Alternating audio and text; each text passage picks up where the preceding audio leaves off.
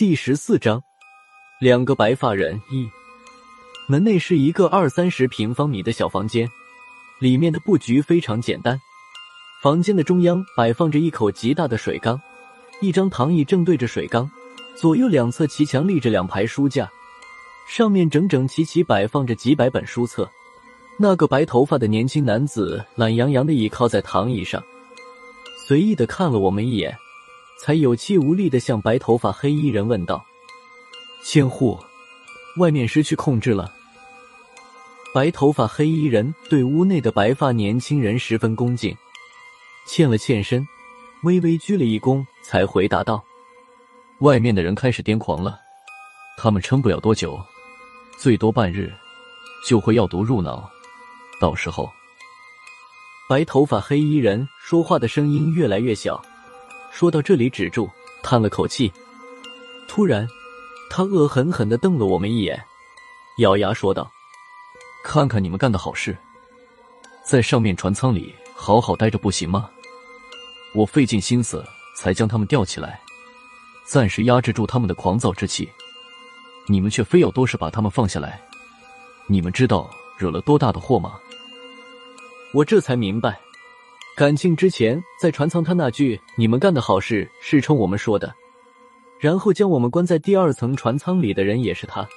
那时我们还以为和聂有关，瞎琢磨那只黑猫成精了。毕竟祸确实是我们闯出来的，加上不清楚这里的情况，被白头发黑衣人训斥几句，我和萧和尚几个人都没有还嘴，除了孙胖子，不让放人，你早说啊。说到斗嘴，我还没见过孙胖子出过谁。他接着说道：“上百号人好端端的被人用铁链穿过锁骨，还被吊在天棚上，谁知道怎么回事？你不想他们被放下来，就应该写个告示：上吊之人患有恶疾，放下来会失控咬人，放人者后果自负。这样的话，我们就不会放他们下来了。不要什么事都赖别人。”小胖子。闭嘴！你胡说八道什么？萧和尚被孙胖子的话吓了一跳，连忙呵斥几句。眼前这两个白头发都不是我们惹得起的，孙胖子这么刺激他，八成没什么好果子给我们吃。果然，白头发黑衣人怒喝一声：“你再说一遍！”他脸色本来煞白，现在已经变得铁青，眼看就要发作时。被白发年轻人拦住，他只是轻轻说了一句：“千户。”这个白发年轻人一出口，白头发黑衣人立刻定在了原地，不停的喘着粗气。不过喘气的节奏越来越慢，十几秒钟后，他的脸色才好了点，转身朝白发年轻人鞠了个躬，不再说话。白发年轻人叹了口气，又说道：“千户，看开一点吧。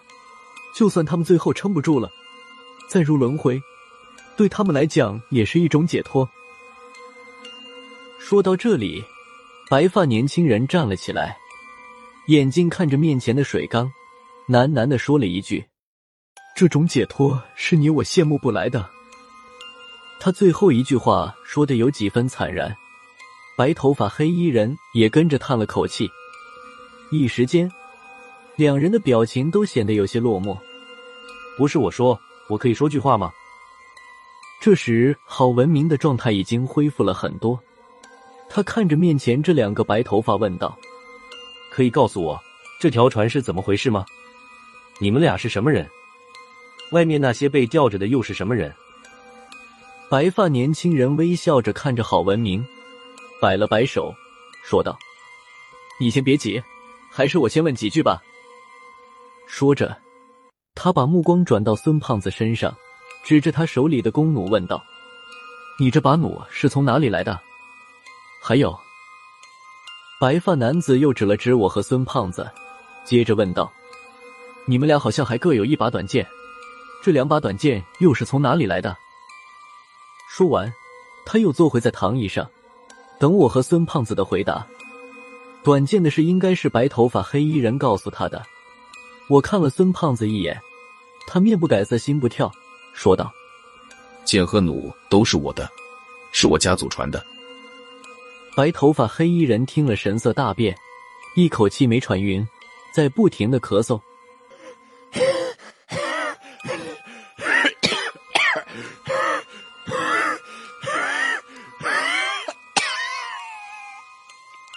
白发年轻人直接就从躺椅上站了起来，向前走了几步，又打量了一番孙胖子，满脸狐疑的问道：“你姓吴？”孙胖子摇了摇头，说道：“不是，我姓孙，我妈姓吴。短剑和弩是我姥爷家传下来的，我姥爷家没有男丁，这些东西就便宜我了。”白发年轻人回头看了白头发黑衣人一眼。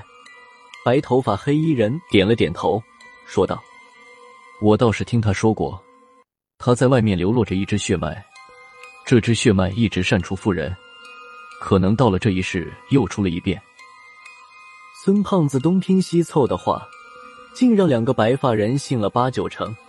白头发黑衣人走过去，抓住了孙胖子的肩膀，问道：“除了短剑和弩之外，你还带什么东西过来了？”你妈家的长辈有没有让你带什么东西上船？比如丹药、药丸什么的？孙胖子迷茫的摇了摇头，说道：“你想我带什么东西？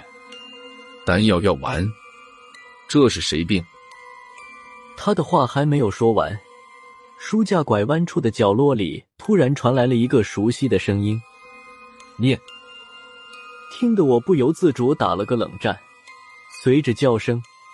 那只黑猫慢悠悠的从里面爬了出来，它也不客气，直接跳到了躺椅上。看起来，这只黑猫像是白发年轻人养的。黑猫趴在躺椅上，朝他念念念，连叫了几声。白发年轻人转身将它抱在怀里，这一幕让我们有点接受不了。孙胖子指着黑猫，朝白发年轻人问道：“这猫？”你养的。